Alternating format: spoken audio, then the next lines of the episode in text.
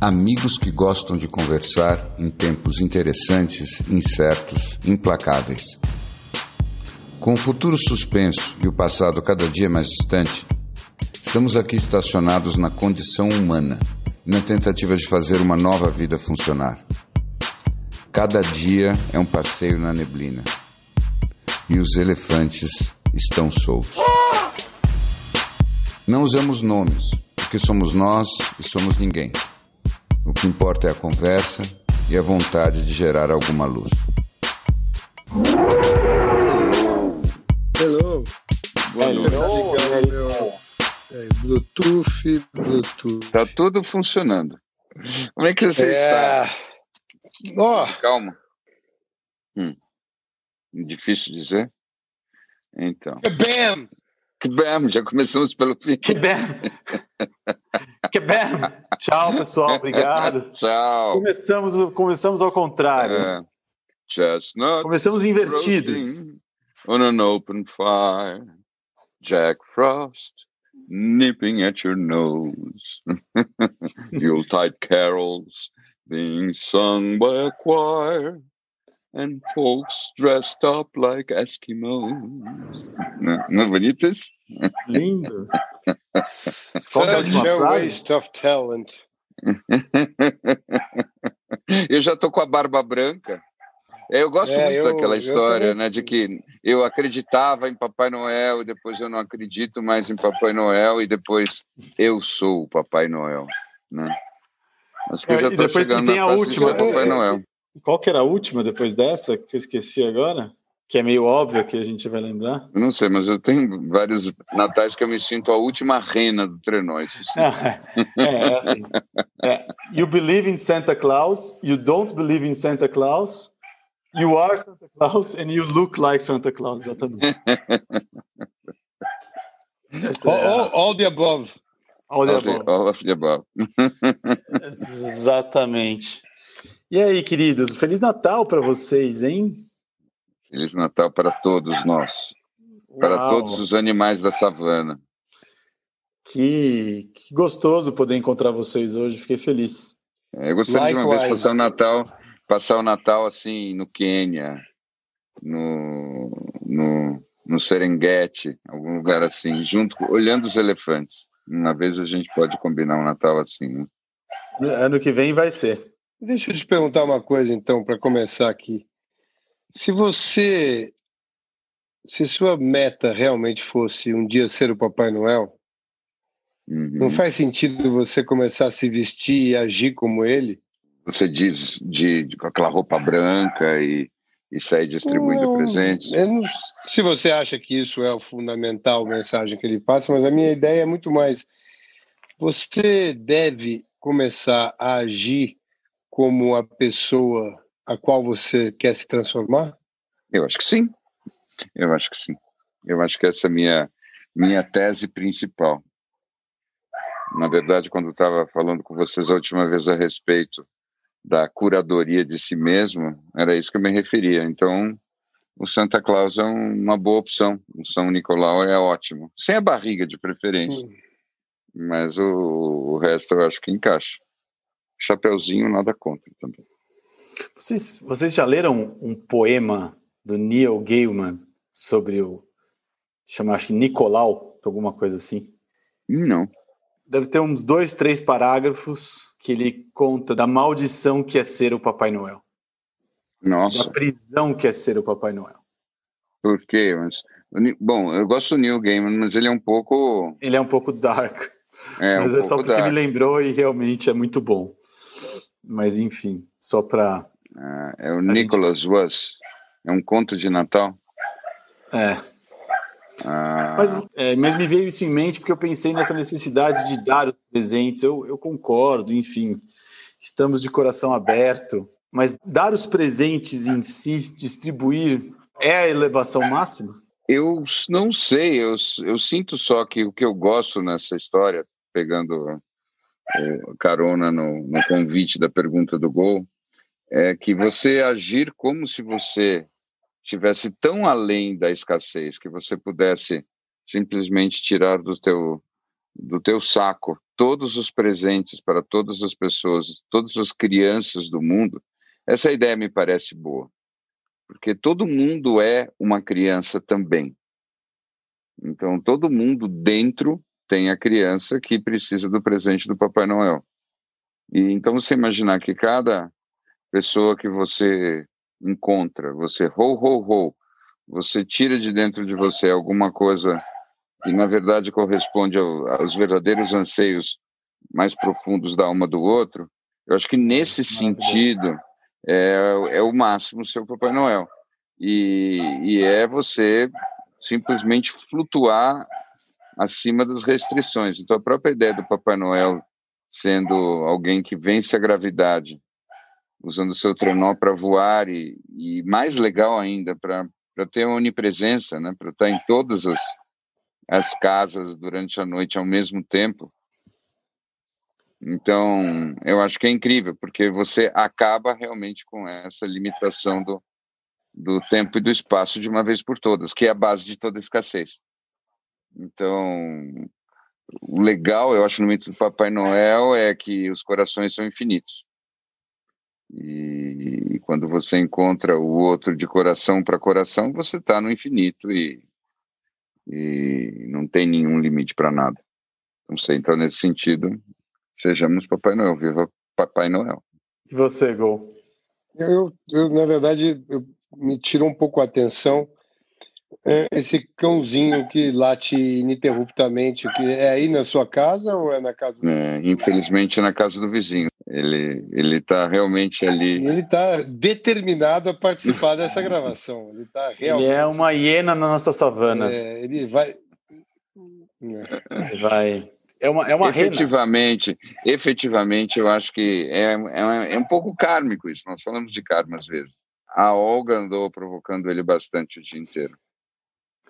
Hum. Ah. ah então, peraí, eu entendo, eu entendo que as suas 12 horas de, de trajeto que você que já tinha me parecido serem uma uma aventura significativa que poderia, como você falou, ser feita em seis horas. Você fez com os cachorros dentro do carro. Sim, senhor. É, você é um herói. Você é um herói. 12 horas. Você tem realmente metas de transcender ainda nesse ano, se possível. não sei se tudo isso, mas uma coisa é certa para mim, já que depois que você segue um caminho, o importante é ir até o fim. Então, é. tava lá eu com, com os cachorros e, e o carro lotado, lotado, lotado, lotado. Quando eu digo lotado, acredite-me. Mas eu estava pensando no seguinte: vai chegar no final do ano, a gente tem com as determinações de mudança, as coisas que a gente gostaria de ver diferente fundamentalmente na gente, claro, é, sabendo que a gente não muda o resto, né? E eu fiquei pensando nisso, né? Será que não é o caso de você colocar aquele despertador no estilo feitiço do tempo, né? E, e no, no, abrir dos olhos você já a certeza de que você já abriu o olho no corpo novo, né? Uhum. Naquele corpo já todo transformado, tudo já naturalmente será do jeito que você projetou. E uhum. você age e vai agir desse jeito, desse jeito. E na hora que vier algum algum padrão que ficou do ano anterior, você fala assim, não, não, imagina, esse padrão é de, do 2020. Não tem uhum. lugar nenhum aqui em mim. Uhum. Mas você sabe, é, Porque... você. Pois é, você sabe que, é, bom, a gente aqui, a região está com um problema seríssimo de água, né? Basicamente era para ter chovido loucamente essa semana, a previsão dizia isso, não, não caiu uma gota de água, e eu, que acabo de chegar, talvez tenha que sair. Por quê? Por falta de água?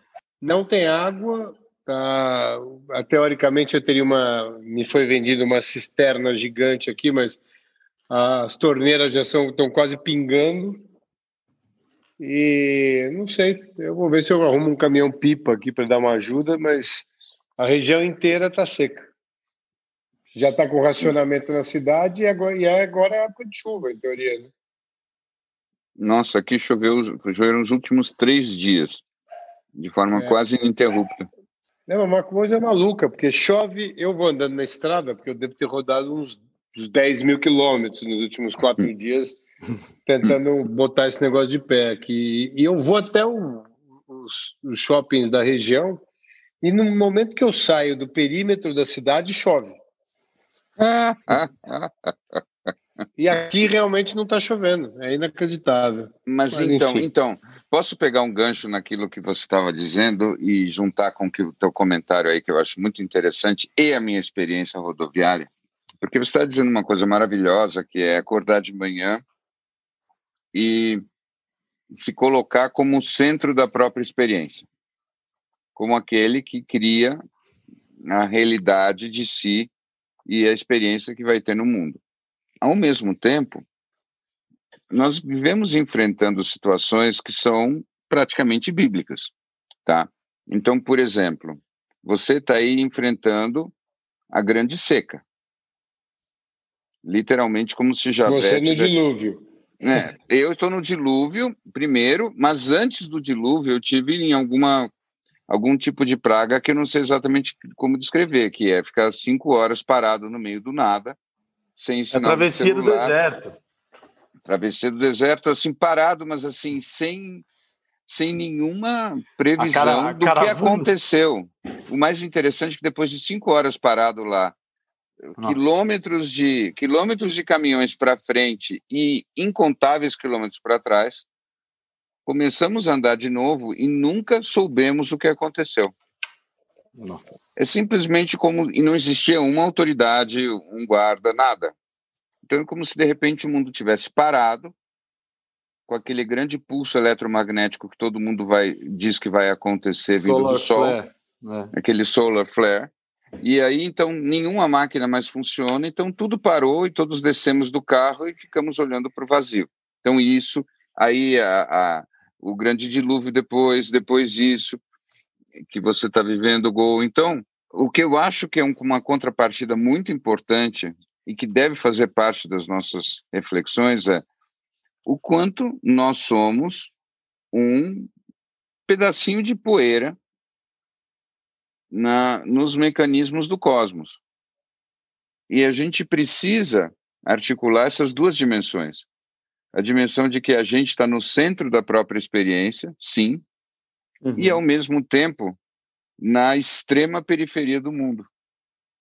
Ou seja, a qualquer momento vão acontecer N coisas que nos deslocam nos nossos intentos, nas nossas vontades, nas nossas atmosferas internas, o tempo todo. E olha que eu nem falei de Covid, eu esque esqueci. Né? Nós Exatamente. temos também a praga do Egito. Então. É a praga, é. Eu achei que você estava tendo uma licença poética de não, de não citar a praga. Não, eu só lembrei dela a essa altura, mas de fato é isso o tempo todo. Então, eu acho que tem esses dois registros. Num, a gente é o centro, e no outro, nós somos a extrema periferia. E articular essas duas coisas é muito legal. Eu sei que o Gol, muitas vezes, ele fala como se não fosse bem assim, como se. O que, que será que eu me inventei quando eu inventei o Covid para mim? Né? Às vezes ele fala desse jeito. Né? Eu não consigo me equilibrar. Quando eu faço isso, eu fico com muita raiva de mim mesmo. O que eu prefiro dizer para mim mesmo é: olha como eu sou pequenininho, e olha como as grandes engrenagens do mundo giram. Enfim, eu tenho que fazer meu caminho ali de formiga no meio dessa história toda. E, na verdade, isso me dá muito mais paz. E vocês? Me pego aqui pensando em se eu estou em alguma dessas dimensões ou se eu estou em outra. Hum. Acho que a gente devia estar nas duas, sabia? É, acho que eu estou no caminho de pensar do quanto a realidade é algo que nós criamos para nós mesmos, que é um, eu vejo que realmente é um caminho que o Gol segue muito e eu acredito que a gente cria a nossa realidade de alguma forma assim, que a gente manifesta ela, que a gente manifesta inclusive não manifestando, né? É, uhum. Manifesta by default, mas eu acho muito curioso é, viver nos tempos que a gente vive. Eu acho que a gente está vivendo um momento muito maravilhoso do mundo e que nos provoca e que as engrenagens. Então eu olho com um olhar que talvez me traga mais paz, que é parecido com o seu, Larry de muita curiosidade. se a gente deixa a irritação e a indignação de lado, que é difícil, né? Quando você está cinco horas numa estrada parado com caminhões à sua frente e você fala: o que, que está acontecendo aqui? São momentos muito curiosos para a tua vida, né? Eu penso que a gente é muito, muito privilegiado de poder ter um podcast e comentar essa vida que a gente leva nos dias de hoje.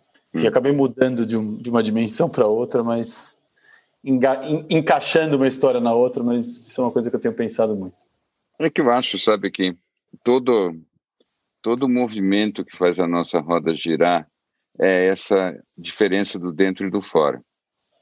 Eu acho genial o que, que o Gol falou, da gente acordar e acordar como se fosse o despertador do, do feitiço do tempo e ouvindo aquela musiquinha e, e aí fazer o ritual de meu dia hoje vai ser né, eu sou esta pessoa que vai se comportar e depois as coisas acontecem como acontecem. E isso significa que nós estamos o tempo todo fazendo correções de rota. E é inevitável que assim seja. É mais ou menos é, o princípio da cibernética, com o perdão do momento nerd, que eu prometo que vai ser curto. Tá? É, a cibernética vem da, da, da palavra ciberos, que quer dizer piloto né? Mas piloto o quê? Timoneiro. Então a ideia Olha.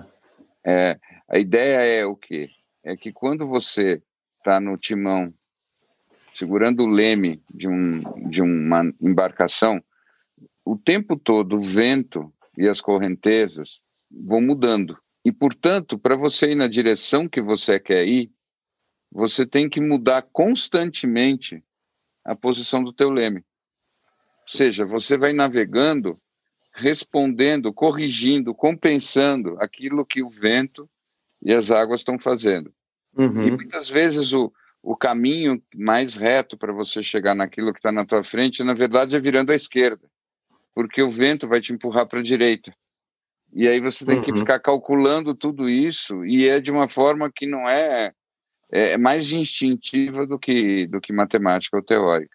Eu tenho muita Nossa, impressão que de que a vida funciona assim. A nossa vida pessoal é uma grande navegação. E aí, então, vamos navegando e vendo as correções de rota que tivemos que fazer. E o que nós mais compartilhamos aqui, inclusive nas nossas conversas, eu acho que quase todo mundo é assim, é esse gap entre onde a gente queria chegar naquele nosso dia e o que, que o vento e as correntezas fizeram. Sim. Então, num dia que simplesmente você mira linearmente, quero chegar aqui, e aí você simplesmente vai lá e chegou, né? não é só que você é bem sucedido, você também é um chato, porque você não tem absolutamente nada para contar. Você sabe que eu acho que essa tem uma linha que é muito tênue e eu acho que eu tenho uma dificuldade muito grande de achar onde ela é traçada, que é a linha uh, até onde você tem que construir o, ma o mastro e içar as velas para que os ventos te levem onde você tem que ir.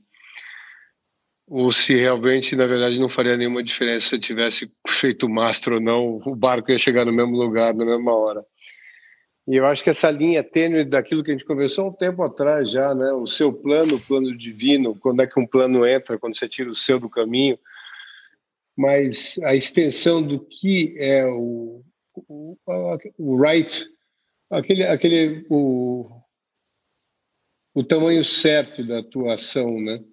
Uhum. O, como, como quando eu conversei com, com um grupo é, de espiritualistas há um tempo atrás, que tinha um negócio muito interessante, que eles tomavam todas as decisões uh, por guiança, até as mínimas. Eles começavam uhum. treinando pelas mínimas. Então, vamos comprar carne ou frango. Então se juntavam e chegavam a uma guiança que era carne ou era o frango e aí dali seguiam. E eles, e eu obviamente que depois de um tempo ali perguntei, pô, mas isso é, é factível? Como é que vocês chegaram à conclusão que é uma guiança, né? Uhum. E a história sempre era, o ego sempre fala primeiro. Demora muito tempo para você desconstruir esse caminho onde ele sai gritando na frente para você realmente conseguir ouvir uma, uma, uma direção. Mas aparentemente eles começam sempre treinando com as coisas pequenas para depois levar para as grandes decisões. Mas eu acho que é muito difícil, né? A gente que está acostumado, de certa forma, a, foi treinado a tomar a frente de, de resolver, de solucionar. E até quando a gente está conversando aqui, de um jeito ou de outro, a gente está querendo encontrar alguma coisa diferente, tratar de assuntos diferentes e tal. É, qual é esse, esse como é que a gente determina, como é que a gente sente, né? Qual é o nosso, o tamanho dessa ação? Olha, posso pegar exatamente o que você falou e aplicar essas, esse cenário muito corriqueiro que aconteceu comigo quando foi três dias atrás? Eu acho que ele é perfeito, porque a gente estava falando que eu fiquei, a minha viagem demorou, rodoviária demorou seis horas a mais, certo? Uhum. Na verdade foi assim. Então teve uma parada de três horas e meia depois, teve mais uma parada de mais ou menos uma hora e meia. E depois teve mais uma outra parada de uma hora. Quer dizer, não Nossa. foi tudo de uma vez só. Tá? Então, para mim, o que você falou, Gô, é muito relevante, porque eu, obviamente, em vários momentos, me disse, disse para minha companheira de viagem: não, não é para ir, não. É para voltar. o primeiro, o primeiro retorno que existir na estrada, é. eu pego. E eu confesso para vocês que se eu me colocasse de verdade essa, essa possibilidade de que o plano divino é que eu não vá, todos é os sinais estão dizendo que não é para eu ir. É, o mais sensato, seguindo essa lógica, seria eu pegar realmente o primeiro retorno que engraçado, quando ele apareceu eu não peguei, e logo depois eu parei de novo e eu me permiti um, um, uns 15, 20 minutos de profunda irritação por ter por não ter pego o retorno, porque parou tudo de novo. Então, no volante. Então eu fiquei justamente nessa história. Todos os indícios seriam não vá, não vá, volte, retorne. Você não está percebendo seu teimoso, seu egóico, você está querendo numa direção que o mundo não quer que você vá. E eu só posso dar para vocês. Ouça, ouço, vejo os sinais. E eu só posso dar para vocês o meu testemunho e dele a conclusão que eu chego. Eu realmente podia ter voltado para casa. Mas eu continuei e 12 horas depois, 6 horas, portanto, mais tarde do que eu esperava, eu cheguei no meu destino. Bom, para mim o fator decisório foi o seguinte: eu não achei uma boa narrativa para voltar.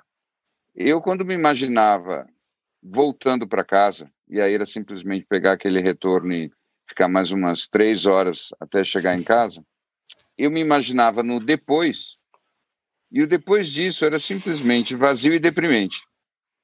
Então, pela falta de uma boa história, ou seja, não era assim, a consciência cósmica me avisou do grande erro que eu estava fazendo, então eu, porque eu li o Tao Te King, eu voltei para casa. Uhum. Como eu não tinha uma leitura dessa, eu simplesmente persisti e cheguei. E pelo menos eu tenho essa história para contar de que demorou o dobro, mas está tudo certo e as coisas acabaram e você seguindo. Segue, né? Porque a vida é, tem que seguir. Eu, é, eu... Então é só uma história. É isso que eu acho. É muito bom, porque eu acho que esse é um ponto. É, você vai falar alguma coisa, Gol?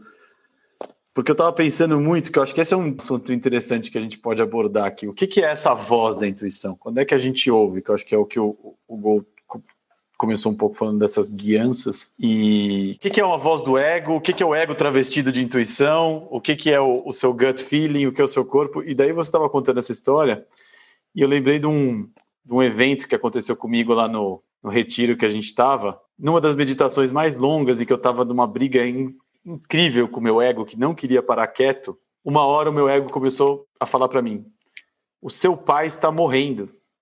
Saia dessa meditação que o, o seu pai está morrendo e ele precisa de você agora. E eu falei, daí eu olhei e falei assim, caramba, hein, meu, até, até essa cartada você resolveu me dar até falar da morte de alguém, você está falando comigo, caramba, de repente me deu um insight. Eu falei, se isso estivesse acontecendo, não era essa voz que estaria me falando. Eu teria sentido de uma outra forma. em outro lugar. Eu estaria sentindo no meu corpo, não era essa vozinha que estaria me falando qualquer coisa dessa. E é engraçado que, obviamente, cheguei a dar risada de aonde o meu ego poderia ir para me tirar do que eu estava fazendo ali naquele momento, da, da, minha intenção naquele momento. Então, eu acho que isso, é bem interessante esse ponto que você falou, até indo aí um pouco ao encontro da história do, do Bi. No final das contas, esses são. Se, se o master plan é, é claro, né, e eu acho que a gente está falando aqui que, em última instância, o que a gente está tentando é quebrar os padrões e realmente transformar em algum, pelo menos no, no nível onde a gente gostaria, é, todos esses elementos, é, ou você está, se você está numa estrada, está numa meditação, é, tem uma coisa que é muito chama muito atenção e é, quando você sente que você entrou no seu padrão. Né? Independente do que você está fazendo, aquilo fica muito nítido. Quando você está determinado a quebrar aquilo e você entrou num processo que é familiar a você, e isso Michael Singer fala muito no nosso livro, o que tem sido quase que a minha, minha bíblia de tiracolo, tem muito essa história de você perceber claramente que o ego começa a contar para você uma história que justifica a manutenção do padrão. E ali, naquele momento, é um sinal claro, talvez, de que, de que você pode é, repensar e virar completamente, seja voltar, ou seja, talvez ir até o final da estrada só para poder voltar depois. É, porque as quebras de padrão são nos detalhes. Né? Hoje mesmo eu me peguei numa espetacular, mas essa eu precisei da ajuda dos universitários até.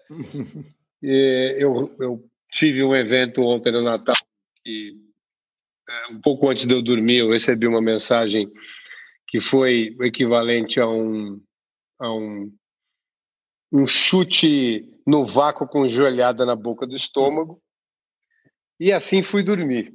Uh, e, e, e, acordei pensando como é que eu ia reverter aquele processo, como é que eu ia sair daquele lugar, porque o golpe entrou.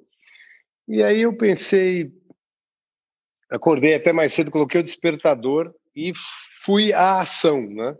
Fui a mover matéria na matéria, que é o tradicional é, oposto do que, se, do que queremos.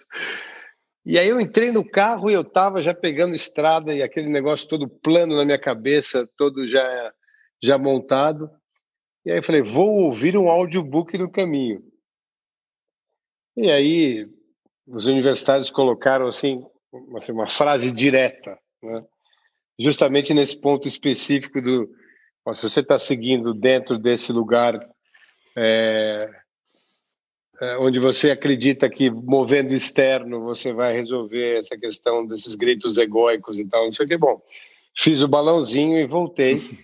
E, mas eu fiquei pensando no, de como é como é sutil, né? Como a gente tem, como master plan, pelo menos no meu caso, tem que estar atento sempre a, a quais são os detalhes que vão levar para o padrão, né? Como é que você vai e, e como realmente quebrar um negócio que foi construído com tanto afinco, né? É, paredes e muros intransponíveis aí para guardar o castelo. É, imaginar que, claro, como a gente falou da última vez, na hora que derrubar esse murinho, começar a derrubar, não tem como não sentir tudo aquilo que ele foi construído para evitar, né? Olha, mas é uma frase incrível. Eu gosto demais quando você usa essa palavra do padrão e você fala do, do, do sair do padrão. Para mim, ela é a chave para o que eu estava dizendo. E para essa pergunta, que é como é que nós sabemos o que, que é intuição e o que, que simplesmente não é, é puro ego. O que, que é guiança e o que, que não é. Para mim, tudo está relacionado com as histórias. Eu acho que nós, nossa mente funciona a partir das histórias. Quando a gente está numa história, a vida faz sentido. E quando a gente não tem história, a gente não tem sentido nenhum. Mas o que é o ego, se não um conjunto de greatest hits que sempre se repete? Ou seja, são as mesmas histórias exatamente as mesmas que a gente se conta, e nesse sentido padrão que o Gol estava dizendo. Então, para mim, a resposta, a portinhola pela qual você sai e você se abre para uma guiança diferente, e na verdade você se torna uma pessoa intuitiva, vem de você exercitar esse olhar, que é quase de um crítico literário. E é com esse olhar você chega e reconhece: ah, essa é uma história diferente. Está aqui uma história diferente, muito interessante. Nunca fiz parte dessa história. E você privilegiar isso. No mínimo, aí vocês podem me dizer: ah, tá bom, mas o que garante que então isso é esse é o master plan ou coisa que vale? Eu não tenho a menor ideia.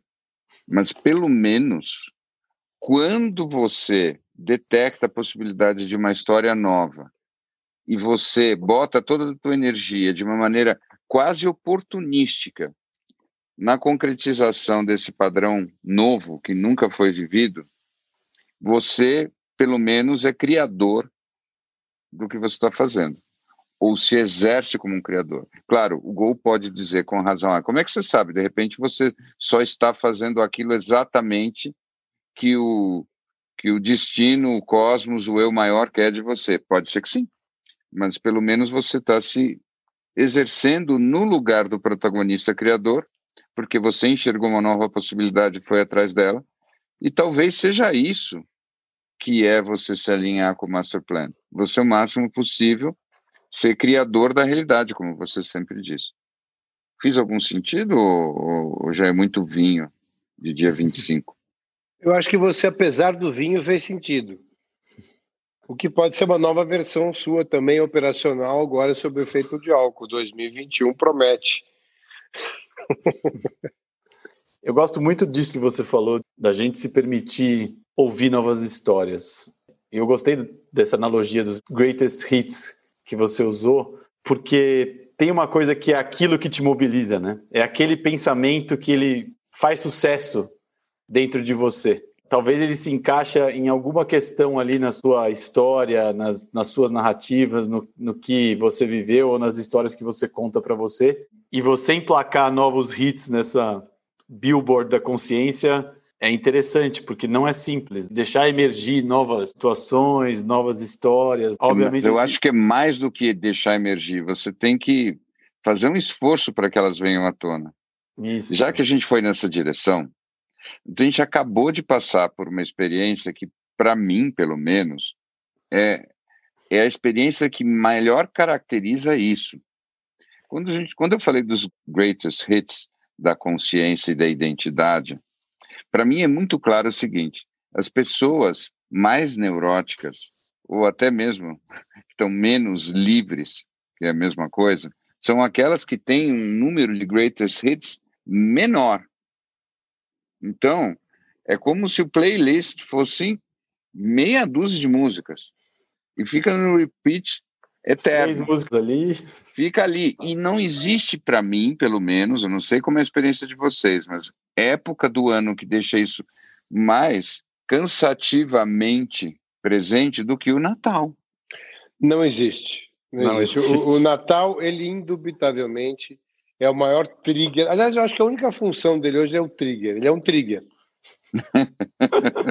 Mas o Natal ele é, ele é, um trigger é uma de... época de celebração, ele é uma época de, de, de união. Não, ele de é gratidão. um trigger. Ele é um trigger. Ele foi feito, a, a função dele ainda hoje é justamente é, fazer com que essas histórias voltem sempre. E é impressionante então, então... Porque ninguém, não, se, não existe legitimidade maior do que essa o meu Natal, veja bem, eu, em 1975, eu me lembro claramente, era noite de Natal e meu pai saiu da mesa, virou o prato, os fios de ovos se espalharam pelo chão e a árvore não, não havia o presente que eu sempre sonhei ser meu e aquela coisa segue aquilo e aquilo te dá uma uma força para sofrer e repetir qualquer padrão é... e justificar. Você vai buscar onde for. É Natal, é um trauma natal. É Natal. É uma referência é indelével. Ele vem com uma propriedade, cara. E quando, e, e, quando você e quando você não tem um, um trauma nítido que você possa lembrar, é o esforço obstinado e muitas vezes é, assustador das famílias em repetir o Natal, que é sempre o Natal que é feito daquela maneira, porque é isso que nós fazemos, porque essa é a nossa tradição de Natal, quando, no, na, na verdade, nós só vamos lembrar daquilo que furou a tradição, aquilo que, que nunca aconteceu daquele jeito, é a única coisa que a gente vai lembrar. Para mim, é, é muito impressionante que nós estamos aí, aí num ritual planetário que deveria ser um ritual de celebração daquele primeiro cara que oficialmente furou o véu, se libertou de tudo e disse: não tem padrão nenhum. Deixa para lá qualquer identidade que você teve original de, de ser judeu, ou ser romano, ou ser grego, ou ser árabe, ou ser qualquer coisa. Deixa para lá aquilo que é a identidade do teu grupo e se perceba simplesmente como absolutamente uno com o cosmos. Então, o cara que fez isso e levou isso ao extremo, e aí tem essa história de que ele literalmente transcendeu qualquer limite que o humano conhece. A gente vai fazer um, um momento no ano de celebração disso, e o que, que a gente faz?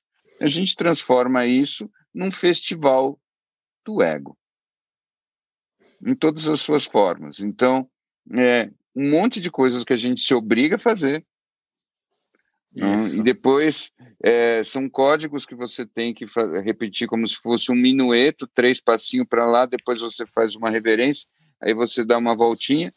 E simplesmente parece que é isso que nós temos que fazer sempre de novo, porque é isso que nos reforça naquela suposta identidade que a gente tem.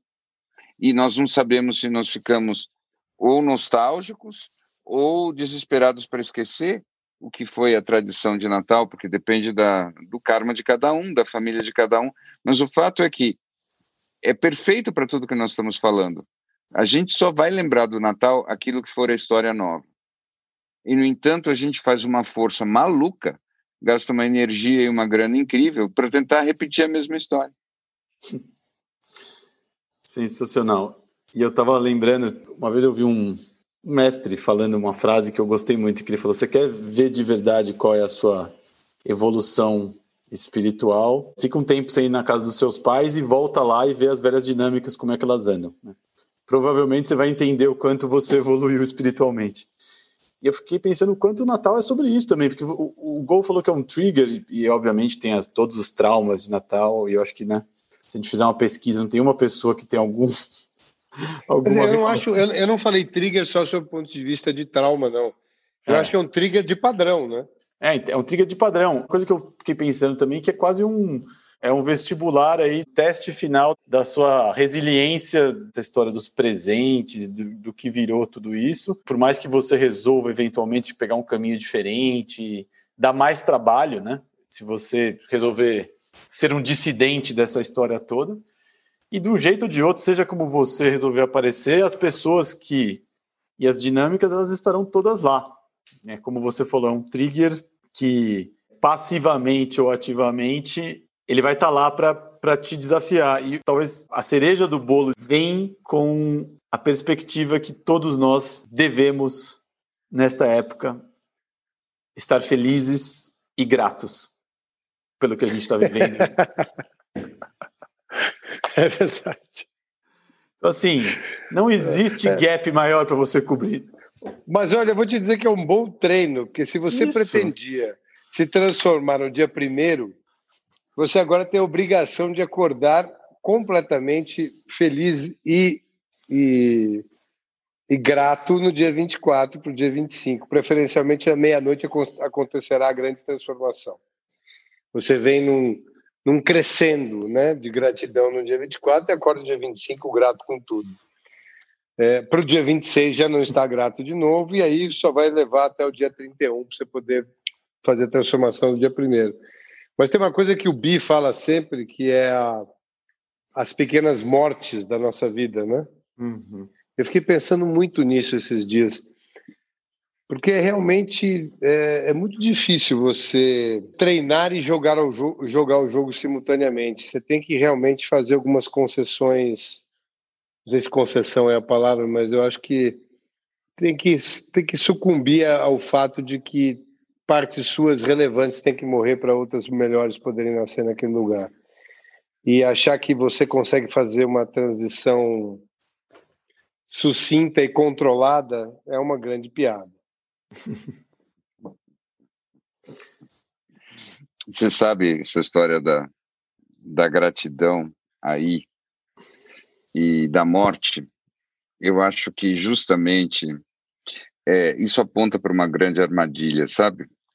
Eu vejo que quanto mais nós vivemos essa história a partir do lugar de eu vou fazer, eu vou transformar, eu vou acontecer, mais difícil é a gente acessar a gratidão verdadeira. Eu estava entrando em contato, acho que foi hoje ou ontem, já não me lembro mais, com um livro que é uma gracinha de livro, que é um, um livro escrito pela filha do Carl Sagan. Se chama Sasha Sagan, parece que é o primeiro livro dela. E eu vou é, vou até achar aqui o nome do livro. Eu não, eu vou procurar aqui. De qualquer modo, aqui, o que que fala nesse livro dela? Ela fala de como o melhor lugar para você acessar a gratidão é justamente entender como você é pequenininho na totalidade do universo. Então é justamente o contrário de você se colocar no centro de qualquer coisa. É quando você percebe como é tudo incompreensível, gigante, misterioso e você é tão pequenininho, você é uma é uma criatura tão pequenininha, você acessa aquilo que é a gratidão primordial, que é a seguinte: eu existo, eu existi. E isso ninguém vai tirar. Mesmo que depois eu deixe de existir, eu terei existido. E olha, tudo é tão grandioso e eu estou aqui pequenininho e eu existi. E por toda a eternidade eu terei existido. E isso como base da gratidão. Que lindo. É. Eu acho que é uma gratidão pela outra ponta e que nos nos deixa mais leves, na verdade. E eu gosto de olhar para isso como esse tema da morte do ego. Eu acho que a morte do ego é essa. Quando, quando o ego ele passa a existir, ele começa a, a atuar com toda a força, ele o faz a partir da ilusão, que é uma ilusão de ponto de vista. Do ponto de vista de você, de dentro de você para fora, você é o centro de tudo. Então, o ego ele se sente mortalmente importante. É claro que ele vira uma espécie de Atlas. Ele fica achando que ele tem que carregar o mundo nas costas, porque afinal de contas, ele é o centro do mundo dele. Eu tenho a impressão que se nós fôssemos treinados desde pequenininhos a sempre olhar para um, para tudo que acontece a partir de um ponto de referência que fosse da galáxia, e a gente fosse só o pequenininho, talvez nós nunca desenvolvêssemos um ego desse jeito. E aí, outra referência boa que você vai gostar, Gô. Você sabe o que estava escrito em grego na entrada do templo de Eleusis? Eleusis, vamos falar, né? Então, Eleusis era a grande tradição de mistério que está por trás da cultura grega, que gerou o Ocidente. Sabe-se lá o que, que eles faziam lá dentro, mas as últimas hipóteses são que eles tomavam alucinógenos pesados. Estava escrito. O, o Delphi... Deixa o ego de fora ele dizia assim: você vai gostar dessa. Eu, você devia tatuar isso em grego, tá? No teu antebraço, querida. Eu sei que você tem a fantasia de uma bela tatuagem também, não é apenas uhum. o snow. É assim, em inglês, if you die before you die, you won't die when you die. Kabam! já, foi. Perdi o Cabem aqui, meu Deus. Mas então é o seguinte. Então, mas deixa, deixa eu te fazer uma pergunta, então. Uhum. Toda vez que você tem as suas frases de efeito, eu sou obrigado a tentar transformar isso numa aplicação prática, né? Para nós Sim. mortais podemos colocar isso, uhum. colocar o, o trenozinho para andar. Claro. E hoje estava me ocorrendo um pouco isso, por isso que me, me acendeu essa luz aqui. Em última instância, para você conseguir praticar essa morte, você tem que ir de encontro a tudo que você tem medo de perder. Uhum. E se a gente for naquelas, naquela noção da existência do ego, né? É, vontade de ser aceito, amado, respeitado, aquela coisa toda, seria buscar justamente tudo que nos faz ter medo da rejeição, medo da aceitação, que é a, a, em cima dessas dinâmicas que o ego vai, vai ganhando sua força, né? E entrar com, justamente de cabeça em tudo que todos os padrões, eu vou usar a palavra de novo, já que você gostou, é, em todos os padrões que te mantêm naquelas dinâmicas que têm a único propósito sustentar a, a, o não sentir da, dessas rejeições, dessas perdas todas. Hum. Então, é, nessas horas é que a minha formação em psicologia me ajuda bastante. E até uma formação assim mais hard, hardcore. Eu vou explicar o que eu quero dizer. Eu acho que muitas vezes quando a gente chega nessa, nisso que você falou, a gente entra numa numa abordagem meio de renúncia. Então, eu preciso renunciar a essas expectativas que eu tenho, a essa busca de aceitação, a esses vínculos que eu fiz. E, de certa maneira, a gente, a gente vê quase como se essa morte fosse a morte daquilo que nos conectou. Não, eu não acho isso. Não. Eu estou dizendo só derrubar o muro que, que separa você do medo que ou deixar esse medo que te entendi mas é que mas é que aí querido é que eu acho que eu estou tentando um caminho e eu acho que o meu segredo pessoal é ser menos radical.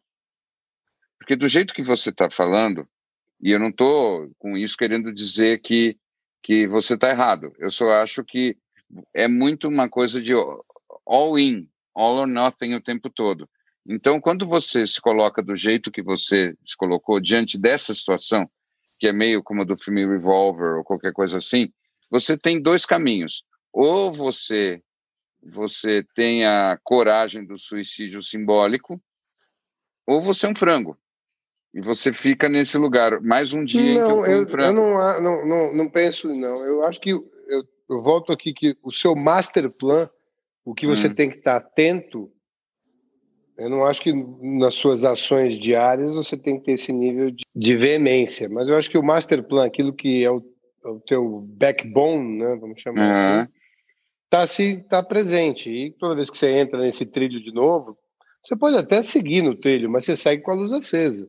Eu sim, mas o que eu quis dizer com isso apenas é que assim, para mim essa morte simbólica que a gente tem que fazer, que a gente não faz uma vez, mas a gente faz constantemente, é muito parecido com um princípio que eu ainda vou usar num workshop. Que eu ainda vou fazer um, um workshop chamado A Vida como uma Startup. Por quê? Porque a gente, quando a gente vive como se a vida fosse uma startup, a gente pivota. Então, para mim, a resposta é a seguinte: eu só consigo fazer esse processo na medida em que eu penso não no que eu vou perder, sinceramente, mas na história que eu me conto de tudo que eu tenho para ganhar. Então eu não mas isso, mas isso é óbvio, né? É claro que o teu master plan não é para vocês um master plan de sofrimento de carregar uma cruz. Mas então, mas então. É porque mas você então... sabe que do outro lado dessa, desse muro tem a sua plenitude absoluta, tem o seu, você inteiro, claro. É, então. Mas então, por isso, para mim, a, a minha receita de bolo é simplesmente você tem que se contar essa história muito bem contada. Você tem que. Quem fala muito disso é o Tony Robbins, na verdade. O Tony Robbins não dá uhum. para ser mais prático e down to earth do que ele, tá? Então uhum. eu sei que eu estou usando um, uma carta alta no nosso grande poker metafísico aqui. Uhum. Mas assim, o Tony Robbins, ele diz assim: você não faz nada sem a compelling vision of the future. Então é o seguinte, você, para mim, a palavra importante aí é o compelling. Ou seja, se eu tenho alguma coisa que é um talento para mim, é que eu consigo contar para mim mesmo histórias tão interessantes que depois eu não consigo tentar realizar. Porque eu fico pensando, já pensou, já pensou se isso acontece? Já pensou se isso acontece? Nossa, e eu fico mais excitado do que uma criança no dia de Natal. E aí eu preciso ganhar aquele presente que eu inventei para mim e eu escrevi para o Papai Noel. Então eu tenho que virar meu Papai Noel e me dar de presente aquilo que eu imaginei. É, na verdade, assim que eu faço. Ou seja, eu estou a serviço do encantamento da minha criança interior. Então eu descubro primeiro aquilo que a encantaria, que seja diferente daquilo que eu já tenho, e é nessa direção que eu vou. Então é por isso que, na verdade, eu estou aqui contando todo todo o meu modus operandi no fundo, eu nem me dei conta. Mas quando eu viro para vocês e digo, rapazes, como seria legal um Natal, quem sabe o ano que vem, no Serengeti e tudo. O que, que eu estou fazendo? estou fazendo literalmente isso. Eu estou tentando criar uma história tão incrível que daqui a pouco a gente passa seis meses planejando os elefantes na savana. Então, e assim eu faço as mudanças. Isso é prático bastante ou não? Ou ainda é muito vago? Isso, na verdade, é a grande essência do que a gente visitou lá no nosso querido Joe Dispenza, né? Até quando ele cria o tal do Mind Movie, que é um, um exercício de você, claro, colocar. As interpretações são diferentes né, de cada um, mas para mim, o, em última instância, é muito mais de como você se sente com tudo isso presente do que realmente ter alguma coisa específica, tido o segredo, aquela coisa de manifestar é, coisas materiais. É muito mais qual é o estado que você quer estar e como é que você quer estar se sentindo. Aí pouco importa o que está acontecendo do teu lado. E eu acho que um pouco do que você faz é isso. Você faz essas brincadeiras aí, você acredita que você está fazendo um, um script, mas na verdade você está co-criando as coisas que vão te levar a estar nesse estado que você sente uhum. hoje já. Uhum, hoje. Uhum. Uhum. Isso. Então, é, é e que a Olga natural. sente. É. A Olga sente, porque a Olga não tem ego. Então, ela está na intensidade plena da alma dela. E a intensidade plena da alma é aquele rabo balançando loucamente. A alma é assim. A alma somos nós entre os quatro e os cinco anos de idade. Então, nesse lugar, a gente é muito intenso, muito alegre, tudo é uma grande brincadeira. E a gente só fica pensando assim: e se isso acontecesse? Você faz assim. Ah, ah. E é esse lugar onde você tem que entrar para você poder criar. É, esse é o grande motor. Esse é o centro de devs, lá que a gente falou lá atrás. Esse é o grande computador que reconstrói pedaços inteiros da nossa simulação. É uhum. essa energia. Então, quando você entra nessa energia, quando você sente isso, não importa com o que, aí você tem matéria-prima suficiente para criar mundos. Então vamos lá, Snow, qual é a palavra que, que melhor vai definir o, o sentimento do Snow para 2021? Eu poderia falar. Se tivesse que fazer o seu mind movie hoje, né, e fosse colocar você ali depois de tudo que você já viveu, como é que você, qual é a hum. Você vai acordar em 2021, no seu primeiro é... despertar, e vai estar tá cheio de quê? De gratidão e leveza. Gratidão e leveza. Essa é a. Eu. Eu, para responder, eu preciso dar uma introduçãozinha. Vai, goes without saying.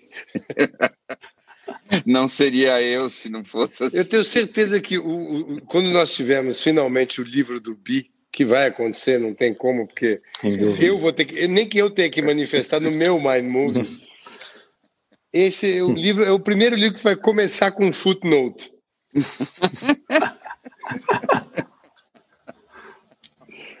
Talvez a gente possa, inspirado no, no Borges, no Jorge Luiz Borges, fazer um meu livro assim. Uhum. Só tem as notas de rodapé e nunca tem o livro. E aí tem a primeira nota. Esse autor, aquele é. não sei quem é, ia, ia ser. Não, não teria um marketing melhor do que você fazer um livro só com notas de rodapé explicativas do livro que não veio ainda. Pronto. Tá bom, talvez seja Ele pode ter uma frase. vida. Você sabe que eu tenho, tenho uma pessoa que trabalha comigo que eh, com frequência ela usa essa expressão assim, ela já diz assim, olha, isso aqui é para o seu livro. E ela, quase cada vez que a gente se encontra, ele, ele me fala isso. Então fica como esse livro que, que nunca existiu. Mas, enfim, indo direto ao ponto, eu tive uma experiência que, inclusive, eu compartilhei com vocês, que mexeu muito comigo, e que tem a ver com as pessoas que escutam essas nossas conversas, porque isso é um motivo de constante pasmo. Pessoas escutam as nossas conversas. Sim. E era Isso me gravação... preocupou bastante, viu? Pois então, nós já, além de nós nos confundirmos mutuamente com tanta frequência, agora isso se espalha.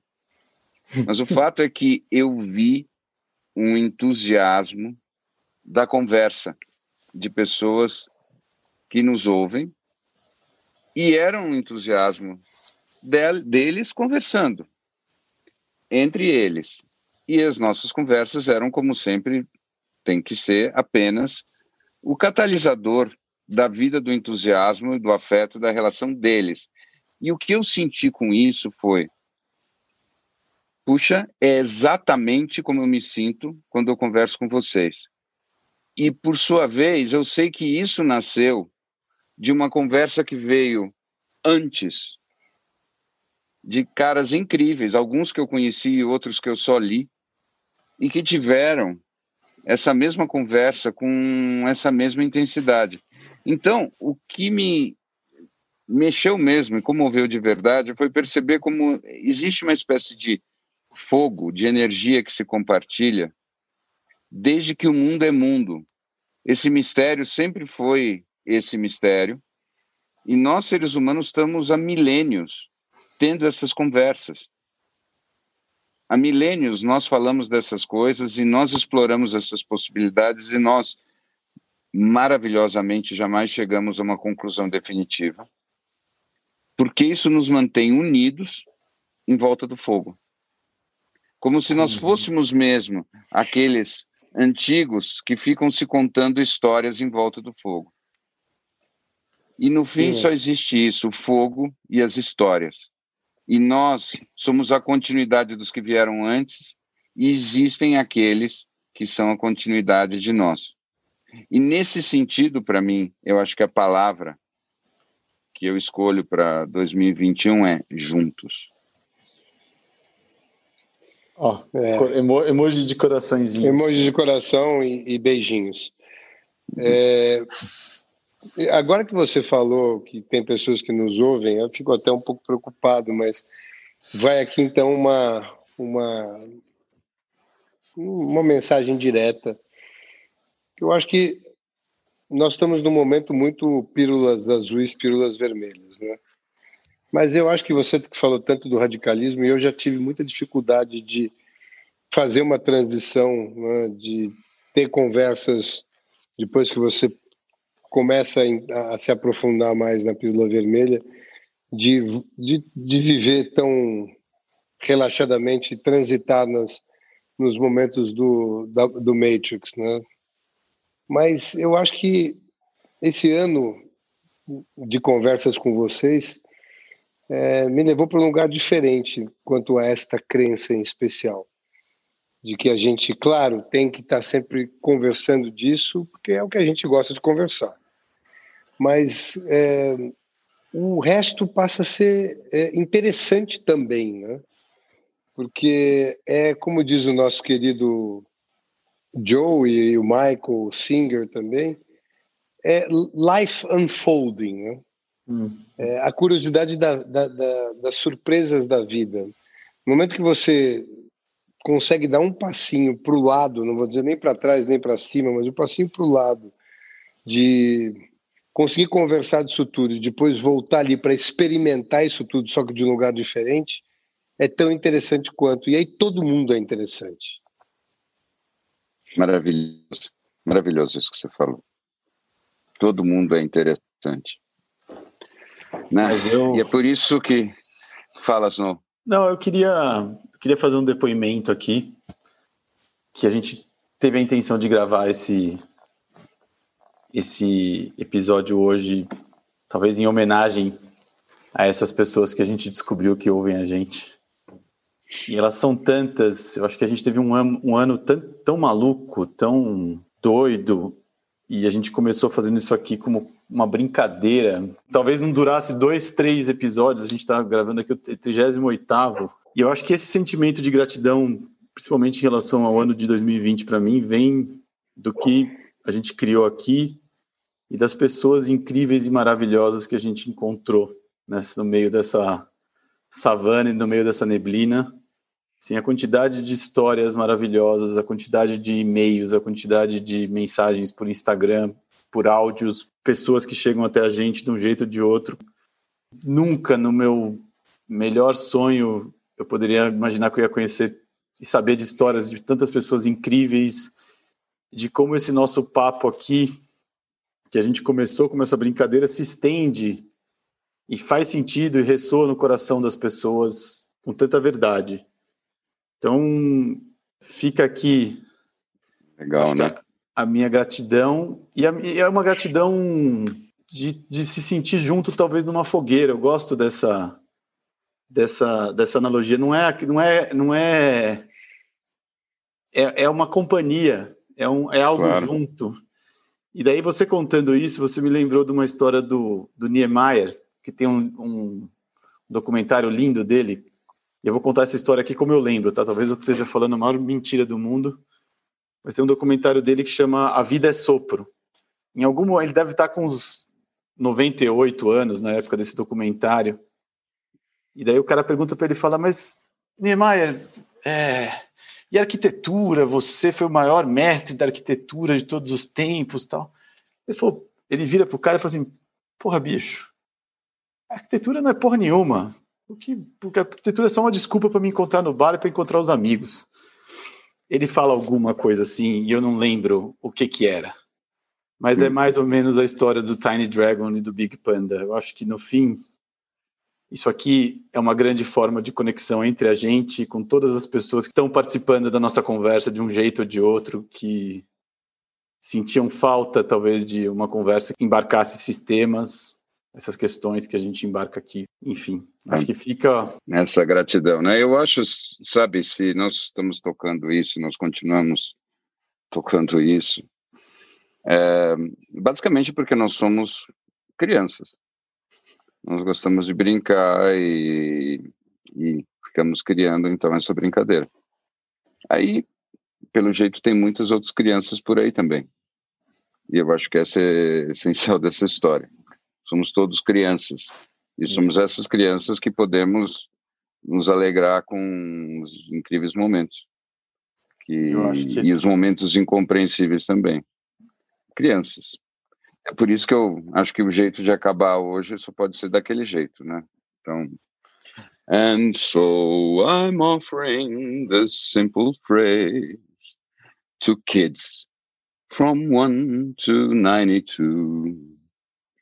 although it's been said many times, many ways.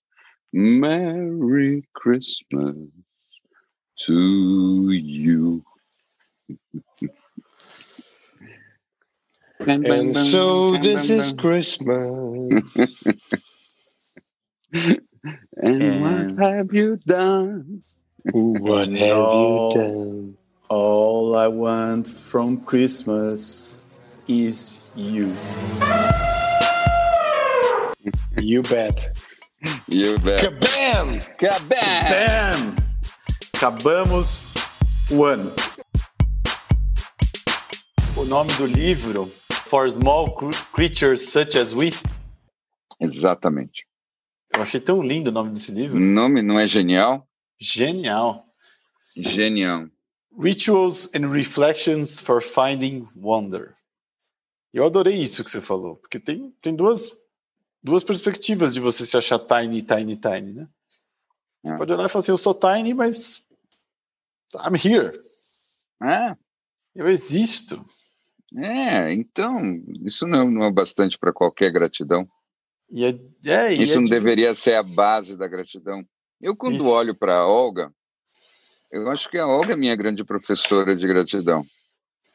A cadelinha de um ano e meio de idade que acorda de manhã e daria para você usar a energia do rabo que ela balança para gerar a eletricidade suficiente para um pequeno vilarejo, provavelmente. E, e ela está ali e a gratidão dela, não tem outra palavra, vem do fato de que eu sou Olga, eu existo. Minha gratidão por existir é, é incomensurável. Isso é incrível, né? Na, na verdade, gente... eu acho que é por isso que a gente é tão fascinado por esses bichos. Sem dúvida. Eu peço isso. desculpas aqui, nós tivemos a visita de uma aranha no meio da, da gravação, uhum. de tamanhos de uma tarântula. É, vou ter que localizá-la ainda, porque é. Obviamente ela está escondida, criando ela um suspense.